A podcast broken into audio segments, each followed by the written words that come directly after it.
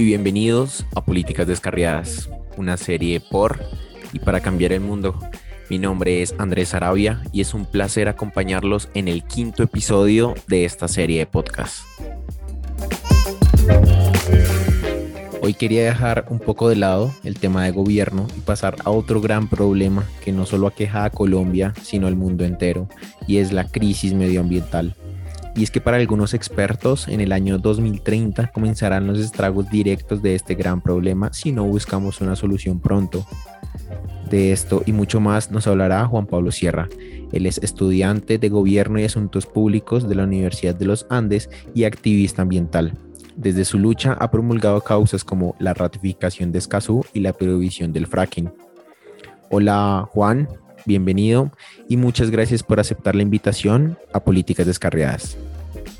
Hola Andrés, muchas gracias por la invitación, un saludo para toda tu audiencia. Me encantan los podcasts, me encanta estar participando en estos espacios que creo son precisamente para poder divulgar todo el conocimiento que podemos tener y entre más sepamos, más acción hacemos. Bueno Juan, como ya lo dije, para mí es un honor y un placer tenerte acá una persona tan joven pero con tanta pasión por el activismo ambiental, por luchar por esas causas. Y te sigo desde hace mucho tiempo evidenciando las causas bastante loables que has sacado adelante y desde ya te quiero felicitar. También quiero que tal vez a las personas que están escuchando esto y que no te conozcan, que les hagas una pequeña introducción sobre ti quién eres y por qué te apasiona tanto el activismo, por qué sientes presión o necesidad de luchar hoy en día por el ambiente, qué está pasando con eso. Listo, claro que sí, Andrés. Eh, yo tengo 21 años y desde hace ya aproximadamente 5 años que me dedico al activismo en general, ¿cierto?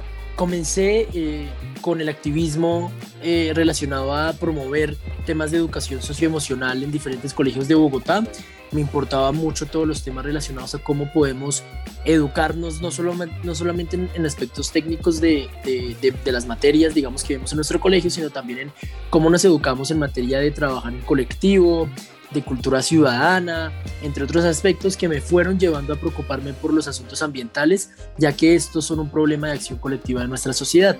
Luego, eh, ya hace unos tres años, fue que comencé a introducirme en el activismo climático como tal y empecé a trabajar en él, sobre todo desde que comenzó todo este eh, auge del movimiento climático global con Greta Thunberg, eh, eh, con Fridays for Future a nivel internacional, muchos jóvenes movilizando masivamente en las calles y eso digamos que me ha llevado a que actualmente pues ya lleve aproximadamente eso, tres años trabajando en este sector Hoy día soy codirector de eh, una ONG juvenil que fundamos con unos compañeros que también se dedican a lo mismo, que se llama Pacto por el Clima, donde nos enfocamos en eh, fortalecer el rol de la juventud en los espacios de toma de decisión en la construcción de política pública, en avanzar en las metas climáticas y también soy, pues, soy eh, activista de Fridays for Future Bogotá, Viernes por el Futuro en Español y a nivel Colombia, en donde buscamos pues presionar los gobiernos para que sean más ambiciosos porque estamos en una carrera contra el tiempo.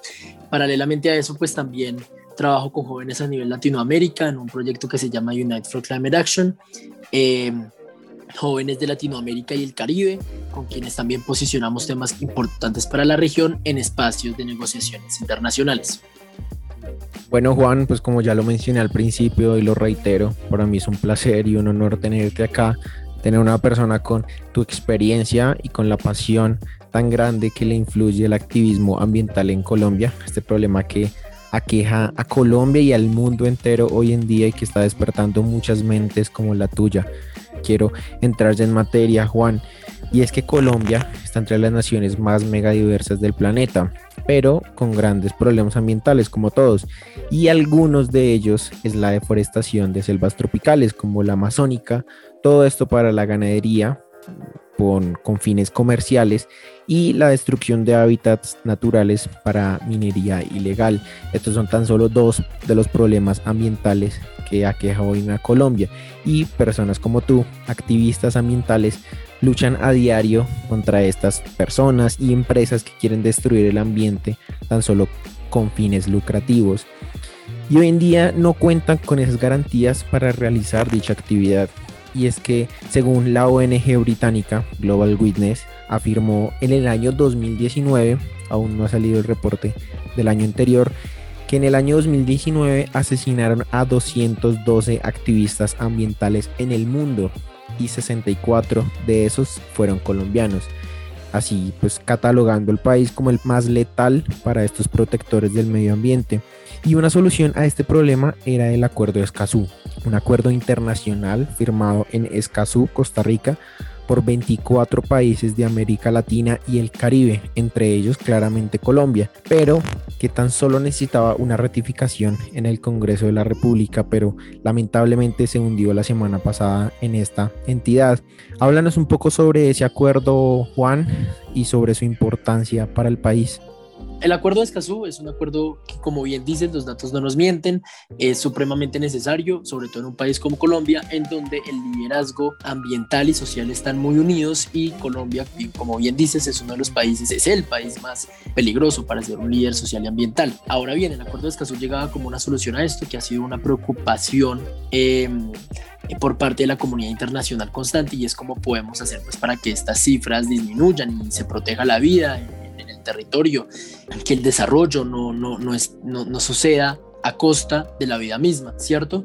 Eh, Escazú entonces nace como un eh, acuerdo regional para América Latina y el Caribe que busca fortalecer la democracia ambiental brindando un conjunto de derechos de acceso, como lo son el derecho de acceso a la información, el acceso a la justicia en asuntos ambientales, el acceso a la participación y eh, todo lo relacionado a la protección del liderazgo ambiental.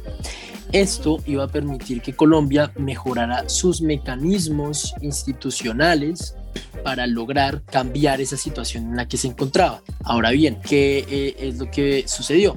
Colombia lo firma en el 2019. Esto después de que tuvimos un paro nacional eh, gigantesco, muy similar al que acabamos de vivir, aunque el que acabamos de vivir se puede decir que tomó unas dimensiones mayores, y eh, se dio, se dio unos diálogos, una conversación nacional que propuso la presidencia de la República para poder arreglar toda esta situación. Allí el presidente mismo se comprometió con firmar este acuerdo en el 2019. Efectivamente lo firmaron. En el 2020 luego lo radicaron con mensaje de urgencia en el Congreso para que se ratificara y lo que ha sucedido el pasado 19 de junio es que se hundió el proyecto porque no se dignaron a votar los congresistas. Esto después de varias jugaditas, mucha dilatación, principalmente pues de unos congresistas muy específicos, Juan David Vélez y Juan Diego Gómez, quienes respectivamente son presidentes de la Comisión Segunda para eh, Cámara y Senado, y ellos pues se encargaron de dilatar todo el proceso, de que estuviera en la agenda, de que se votara, de que se citaran las sesiones Pasó el periodo legislativo, llegamos 20 de junio, no se votó, tampoco el presidente se dignó, luego que varias organizaciones pedimos que se citara a, sesiones extraordinarias en el Congreso para la ratificación del acuerdo, tampoco lo hizo el presidente, sí lo hizo para otros proyectos como el de la sobretasa a la gasolina, no para este, eh, demostrando pues ningún compromiso con él y pues hoy día ya no tenemos la ratificación del acuerdo. Juan, yo estuve muy pendiente de las audiencias públicas, de las sesiones de Cámara y Senado vienen hablando de este tema del acuerdo de Escazú y como ya lo mencionaste, Juan David Vélez, presidente de la Comisión Segunda de Cámara de Representantes, fue uno de los que más dilató el, el debate y demás. Y uno de los argumentos que él mencionaba era que este acuerdo era peligroso para Colombia porque iba en contra de la soberanía. ¿Es esto cierto?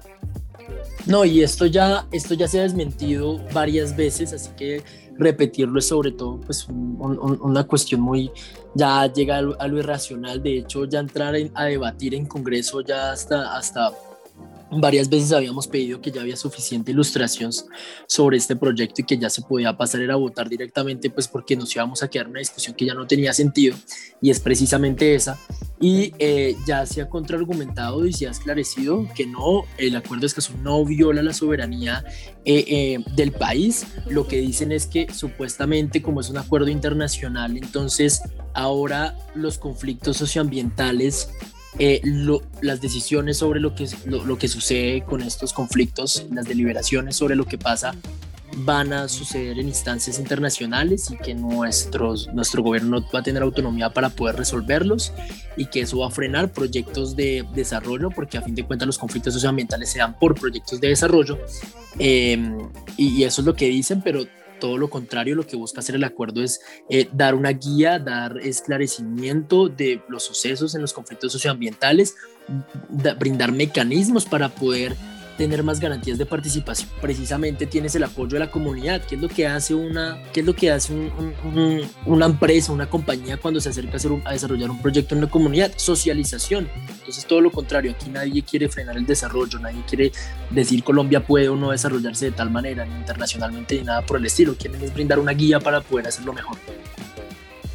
Bueno, son bastante cuestionables los argumentos por parte de los congresistas que se niegan a la ratificación de este acuerdo, porque siendo sinceros, si ese es el único argumento, entonces Colombia no firmaría nunca un acuerdo internacional por el hecho de que violaría su soberanía nacional. Y pues vemos que a diario Colombia lo hace. Pero bueno, se acabó ya este periodo legislativo. El nuevo periodo inicia el 20 de julio. ¿Qué sigue para el proyecto? ¿Se puede volver a inscribir o no?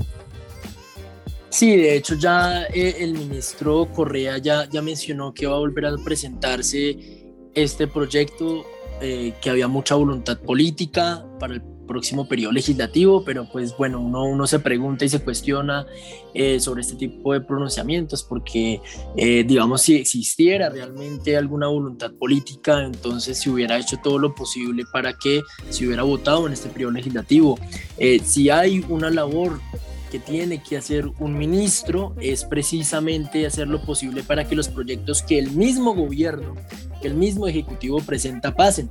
No, y, el ministro desapareció en todo, en todo este en todo este periodo legislativo para presionar por Escazú y, ahí viene ya a aparecer cuando no, cuando no pasó, entonces digamos que es un poco complejo. Ahora se puede presentar, pero pues el panorama político va a ser muy similar.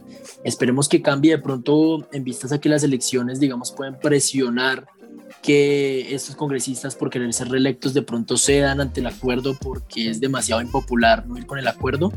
Eh, o en dado caso ya nos tocaría esperar a que cambie Congreso, cambie Congreso y gobierno. Bueno, esperemos que sí, porque una de las malas noticias que vienen es que uno de los que más dilató la, el debate fue el presidente de Comisión Segunda en Senado, Juan Diego Gómez, y parece que va a ser el próximo presidente del Senado de la República. Vamos a ver y, y ojalá, ojalá ratifiquen pronto Escazú porque es necesario y, urgente para los activistas y no solo para los activistas, sino para solucionar muchos problemas que tiene actualmente Colombia y el mundo. Bueno, Juan, el acuerdo de Escazú es un proyecto, un acuerdo internacional que se pasó en el Congreso. También vimos que durante este periodo legislativo se presentaron varios proyectos que protegían y el objetivo principal era mejorar muchos problemas sociales en los temas ambientales, como la, prohibición del fracking, el acuerdo de Escazú y otros más. Y te quisiera hacer una pregunta hipotética. Ya se acabó el periodo legislativo, el próximo periodo inicia el 20 de julio. Si tú fueras congresista de la República, ¿qué proyectos pasarías para el próximo periodo, el 20 de julio, en temas ambientales que crees que cambiarían a Colombia y necesita actualmente?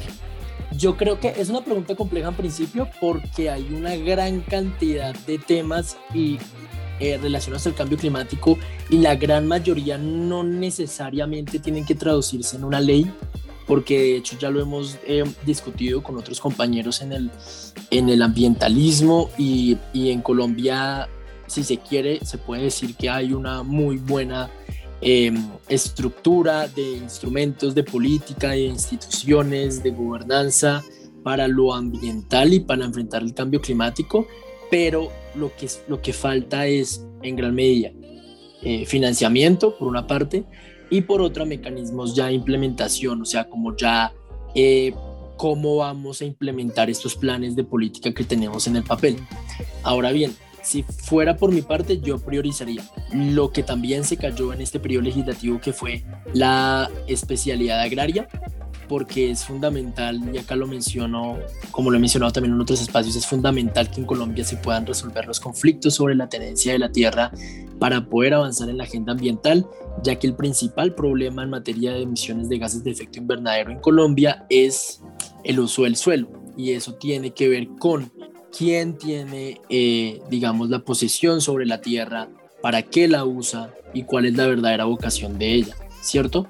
Entonces, para poder solucionar temas como por ejemplo la deforestación, primero tenemos que crear seguridad jurídica sobre la propiedad de la tierra rural. Y este proyecto de especialidad agraria, que buscaba crear unos jueces para eh, deliberar sobre los conflictos eh, en relación a la propiedad rural en el país como parte del acuerdo de paz, eh, digamos que se cayó y es algo que deberíamos volver a rescatar. Entonces eso por otra parte y buscaría también legislar a favor de temas como un ordenamiento jurídico que reconozca el problema del desplazamiento climático. Porque si hay algo muy importante en Colombia es entender que no solo tenemos que mitigar el cambio climático, es decir, reducir nuestros gases de efecto invernadero con los que contribuimos al fenómeno del calentamiento global, sino también que tenemos que mejorar en temas de adaptación, ¿cierto? Y de pérdidas y daños, es decir, cosas que ya nos van a tener, ya vamos a tener que enfrentar.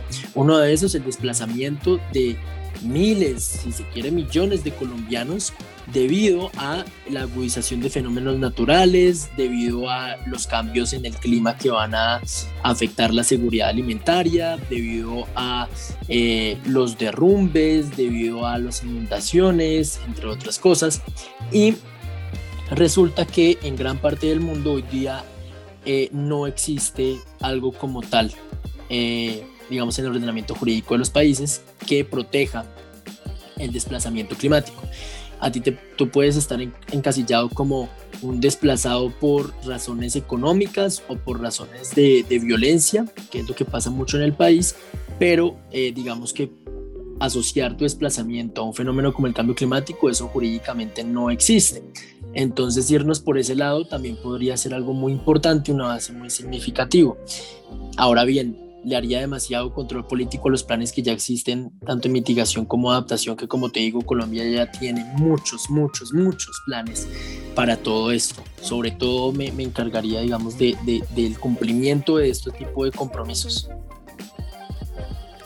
es muy valioso lo que dices porque aunque vemos que la situación no es tan mal como en otros países, pero sí se debe ejercer un control ciudadano, un control político a las a las problemáticas que hoy en día existen y a los mecanismos que ha impuesto el gobierno a través de leyes y decretos. Y quería encaminar hacia ya la siguiente pregunta, porque ya te pregunté por el Congreso. Ahora, cabe resaltar que Colombia no es el país que genera más gases de efecto invernadero en el mundo, ni se acerca, pero sí tiene una huella ambiental bastante grande el próximo presidente, que la próxima persona que llegue a la Casa de Nariño la va a tener difícil porque como tú lo mencionaste al principio, este problema eh, es más que pronto, es una problemática urgente que debería estar dentro de la agenda nacional, no solo de Colombia, sino de la mayoría de países en el mundo. Solo hablando de temas ambientales, dejando, dejando un lado el resto de políticas y demás, solo hablando de temas ambientales, para ti, ¿quién es hoy en día el mejor precandidato presidencial que representaría o generaría un verdadero cambio para los problemas medioambientales en Colombia? Bueno, esta es una pregunta súper difícil porque de hecho, y quiero traer, digamos, acá también a, este podcast este dato, y es que en las elecciones eh, pasadas, un grupo de organizaciones hicieron un termómetro para medir las propuestas ambientales de los candidatos para entonces, que de hecho pues hoy tampoco es que cambien mucho. Eh, o por lo menos digamos en aspectos de relaciones, porque pues vemos candidatos que son muy afines a los que eh, se lanzaron la vez pasada. Y esta campaña se llama Colombia Vota Sostenible, por si digamos alguien también la quiere buscar. Y en los termómetros ellos midieron en diferentes aspectos cómo estaba su política en relación a temas de cambio climático, de deforestación, entre otras. Em, todos flojísimos, todos muy, muy, muy flojos eh, casi que uno podría decir que se queman, digamos, eh, en esa evaluación que hacen esas organizaciones sobre su propuesta programática. El que salía punteando era en este caso Gustavo Petro, hay algo curioso y es que el que, se, el que salía peor en el termómetro de últimas, todos los candidatos era Iván Duque, que fue el que los colombianos eligieron, eh, pero el que salía mejor posicionado era Gustavo Petro, quien yo creo que sí tiene un, un discurso pues mucho mejor que el de los otros candidatos, pero insuficiente aún para pues lo que es el problema del cambio climático en el país. No nos podemos quedar con el discurso de los paneles solares porque va más allá, eh, digamos, de eso, lo que te estoy hablando. Creo que muchas veces nos enfocamos demasiado en hablar de mitigación, pero ve tú y pregúntale a un candidato eh, si sabe qué es la adaptación al cambio climático. No, la adaptación en todos los aspectos. Esto no solamente implica adaptarnos en infraestructura para la agudización de los fenómenos naturales, esto también implica adaptarnos eh, financieramente, ¿no? La estabilidad fiscal de muchos municipios depende de la transición energética del mundo, porque Colombia exporta mucho petróleo y carbón, ¿cierto? Eh, entre otro tipo de temas. Creo yo que está entre Gustavo Petro o Camilo Romero o Francia Márquez, las personas que más conocimiento tienen sobre este tema. Le doy un plus a Francia Márquez porque siento que más que nadie puede conocer la realidad territorial de los conflictos socioambientales. Eh, y, pero igual siento que, que, falta que falta mayor rigurosidad en ese, en ese discurso y gran parte de la responsabilidad la tenemos nosotros ciudadanos en elevar ese discurso, porque ellos nos pueden vender a nosotros algo muy mediocre y nosotros pues nos lo comemos, así como elegimos a Duque, habiéndose quemado, como te digo, en, las, en los termómetros que hicieron estas organizaciones en, las últimas elecciones. Me quedo con una frase que tú dijiste de que el que más tenía era Gustavo Petro, pero sin embargo era insuficiente para resolver el problema. Me quedó, me quedó mucho esa frase y es que nos da eh, a dar cuenta la realidad que en verdad tiene hoy en Colombia los políticos colombianos, de que pues muchos se encargan de, vuelvo y digo, de cosas buenas, eh, problemas que también abarca Colombia, pero hay uno en específico que es la crisis climática que no va a dar espera en un determinado tiempo y que se debe tratar hoy, hoy, hoy. Cambiando un poco de tema, eh, saliéndonos un poco del gobierno, en el paro nacional eh, y desde hace mucho tiempo, desde el paro del 19 de noviembre y demás, vemos que los jóvenes están muy activos, no solo en política, sino en los problemas sociales y nacionales, como el medio ambiente, como querer una educación gratuita, oferta de empleo y demás. Pero específicamente en el medio ambiente he visto y evidenciado en redes sociales muchos jóvenes, como tú le decías, muchas organizaciones que sean jóvenes que se han unido a esas organizaciones para querer y hacer agentes de cambio para el problema que hoy en día aqueja Colombia.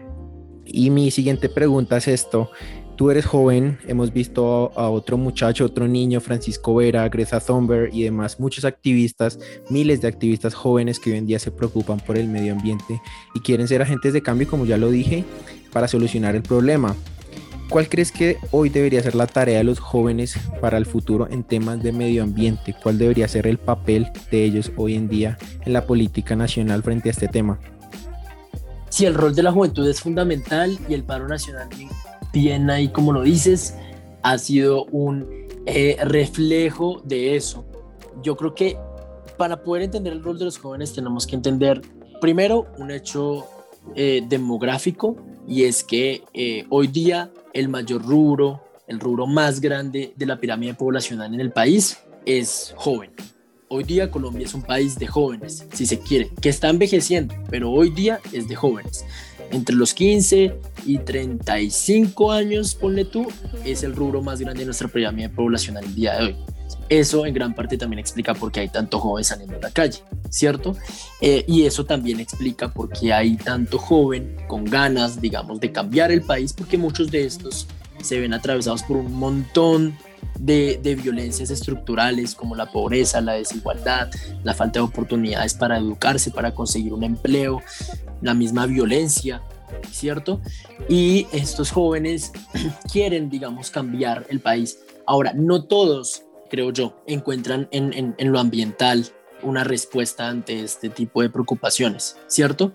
Eh, de hecho, creería que deberíamos ser más y esa es la tarea que, digamos, personas como Francisco, que tú mencionaste, o como yo, nos estamos jugando y es cómo hacemos para que más jóvenes se sumen, digamos, a esta causa entendiendo que se relaciona con sus causas de justicia social, eh, de, oportunidades, ¿cierto? Y em, con eso te digo que yo siento que hoy, pues el rol que tenemos, básicamente quienes estamos sobre todo más inmersos acá es eh, poder creérnosla, ¿cierto? Y poder entender que en el momento en el que estamos es en el momento en el que, y lo relaciono con, con un momento en el pasado, estaban, por ejemplo, muchos jóvenes eh, cuando sucedió todo este movimiento de la séptima papeleta para la constitución del 91, estaban Estamos en un momento como esos. Para entonces era otro contexto, otro tipo de problemas. Colombia necesitaba una nueva constitución. Fueron jóvenes los que, los que impulsaron que esta constitución se diera eventualmente, con un movimiento gigantesco, con mucha voluntad política, con jóvenes que se creyeron el cuento, ¿cierto? Y eh, asimismo tenemos que hacerlo nosotros. Tenemos hoy día una... Eh, lo que yo diría y lo que también el ambientalismo se dice mucho y es una vieja vanguardia del eh, ambientalismo, entre, los cuales está Manuel Rodríguez Becerra, eh, entre los cuales está Alegría Fonseca, varios otros ambientalistas que han estado supremamente involucrados en la lucha ambiental en las últimas décadas. Y nosotros le agradecemos mucho todo el trabajo que han hecho eh, porque nos han ayudado a consolidar un movimiento gigante y muchos avances al respecto ambiental en Colombia, pero siento que ya es el momento para tener un relevo generacional en donde ya llegamos otros jóvenes a asumir la, la batuta de este movimiento y a generar cambios que de pronto ellos ya no eh, pueden generar. Eh, y siento que es importante eh, entendernos así, entendernos como, como los protagonistas de este momento histórico y decir, así como los jóvenes sacaron adelante una constitución del 91 en su entonces, nosotros tenemos que ser capaces de sacar adelante acá eh, acciones ambiciosas en relación al cambio climático. Un problema es que para los jóvenes puede ser muy frustrante y eso lo digo acá como un aviso para quien se quiera meter en esto, puede llegar a ser muy frustrante el no ver resultados eh, tangibles, porque es que es muy difícil. La vez pasada estaba viendo una discusión en Twitter en donde mostraban una gráfica de el incremento de las emisiones de gases de efecto invernadero en las últimas décadas y eh, pues mostraban evidentemente pues que tenía una pendiente positiva, estaba creciendo y ponían, eh, lo relacionaban con las fechas de las conferencias de cambio climático a nivel internacional. Entonces decían, hoy día estamos teniendo más conferencias cada vez más importantes, tocando temas cada vez más eh, relevantes, generando acuerdos como el Acuerdo de París, pero las emisiones siguen creciendo, ¿cierto? Esto en principio no le podría dar miedo, pero uno dice, bueno, veámoslo en perspectiva, porque no comparamos ese, esa, esa, esa línea de crecimiento con escenarios en los que no se hubiera hecho nada? ¿O porque no lo comparamos de pronto eh, en un tiempo más largo? Es decir, uno realmente medir si está logrando contrarrestar la crisis climática o no, es algo que de pronto lo podríamos decir en una década, ¿cierto? Entonces es un trabajo de mucha paciencia y de entender que no es como logramos pasar una ley o, lo, logramos, eh, no sé, declarar la Amazonía como sujeto de derechos como pasó hace poco, sino es como realmente seguir trabajando, seguir haciendo cosas eh, y en el futuro veremos si, si, si lo logramos o no. Y de pronto los informes científicos nos pueden dar luces sobre eso, pero nunca vamos a tener la certidumbre que puede tener una persona que quiere lograr de pronto otra, otro tipo de objetivos. Nosotros tenemos una lucha gigantesca y es esa. Es como ese, eso que dirías, una responsabilidad generacional. Somos nosotros, creámonos el cuento, pero pues también entendamos que esto, eh, pues también no nos vamos a decepcionar si no podemos ver resultados al otro día. Estoy de acuerdo contigo, pero creo que hoy en día, a ver, los jóvenes queremos y anhelamos un cambio, una renovación de ideas no solo de ideas, sino como tal de la forma en que se hace y están elaboradas las instituciones hoy en día en el país, porque vemos que tienen ideas de décadas anteriores y eso es bastante loable y estoy en ese sentido con ellos. Lo que sí noto es que algunos jóvenes o algunos movimientos de jóvenes, por el hecho, no sé, dice tal vez caer bien o caer mal, no lo sé, están siguiendo a personas que obviamente no son de esta generación pero que tienen ideas del siglo pasado, que simplemente se interesan por sus propios intereses, valga la redundancia, y se están aprovechando tal vez de esos movimientos. Creo que eso es lo único que tiene que cambiar.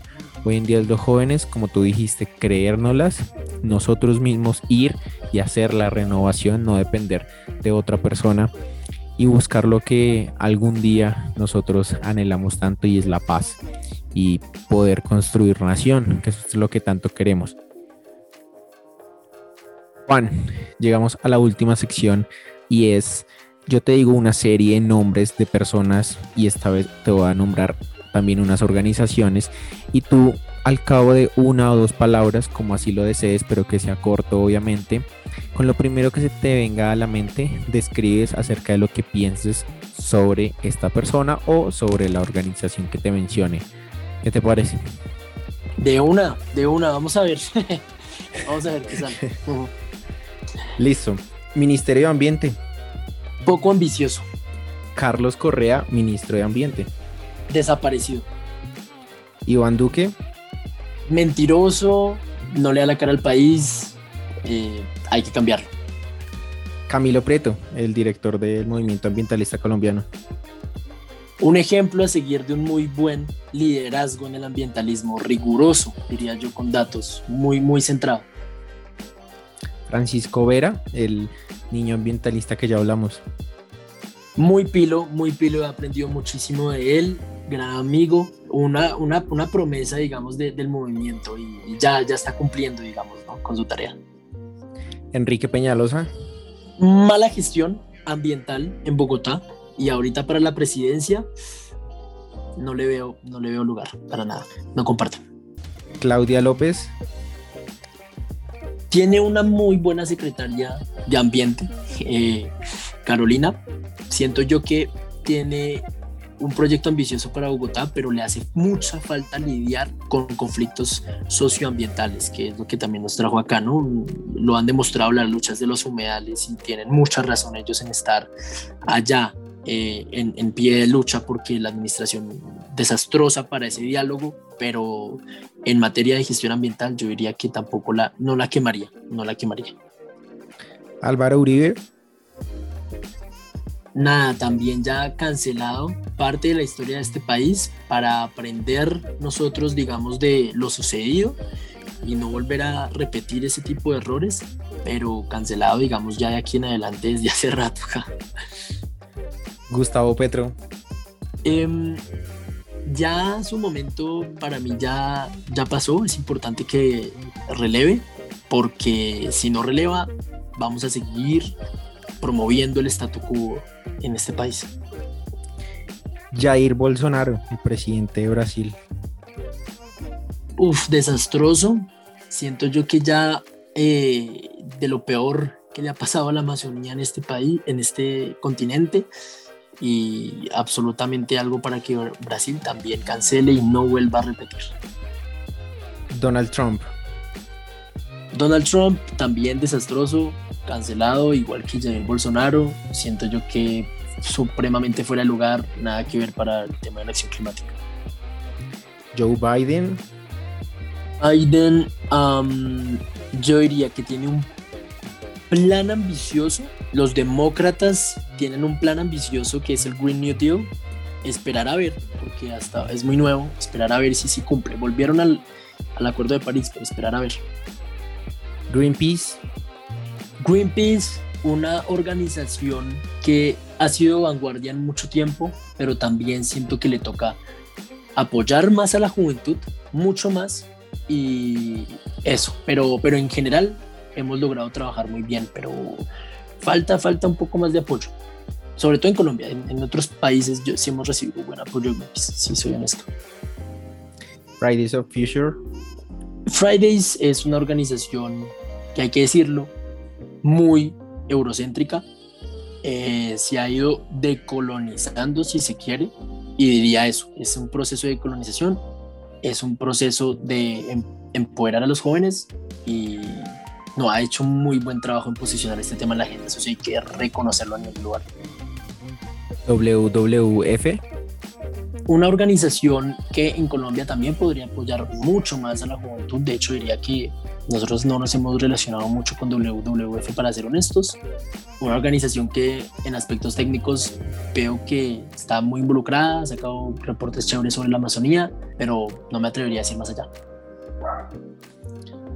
Bueno, Juan, ha sido todo por hoy. Muchas gracias por hablarnos sobre ti, por expandirnos estos temas, porque en noticias, en redes sociales hemos sabido que hay una crisis climática, de que falta mucho por hacer, pero muchas personas no saben cómo, no saben dónde, no saben sobre qué está hablando y si en verdad existe un cambio climático, porque por ahí existen unos negacionistas. Nuevamente, gracias por estar acá y aceptar la invitación. Total, no, eh, muchas gracias a ti Andrés por, por invitarme, me encantan estos espacios como lo dije al principio, ojalá que eh, digamos esto haya servido para que las personas que, que, nos escuchen pues se animen a sumarse al movimiento, siempre digamos las puertas están muy abiertas en redes sociales y nada, seguiremos aquí luchando pues para poder tener un futuro sostenible y justo. Gracias a ti y a las personas que nos están escuchando hasta este momento y nos vemos en un próximo episodio de Políticas Descarriadas.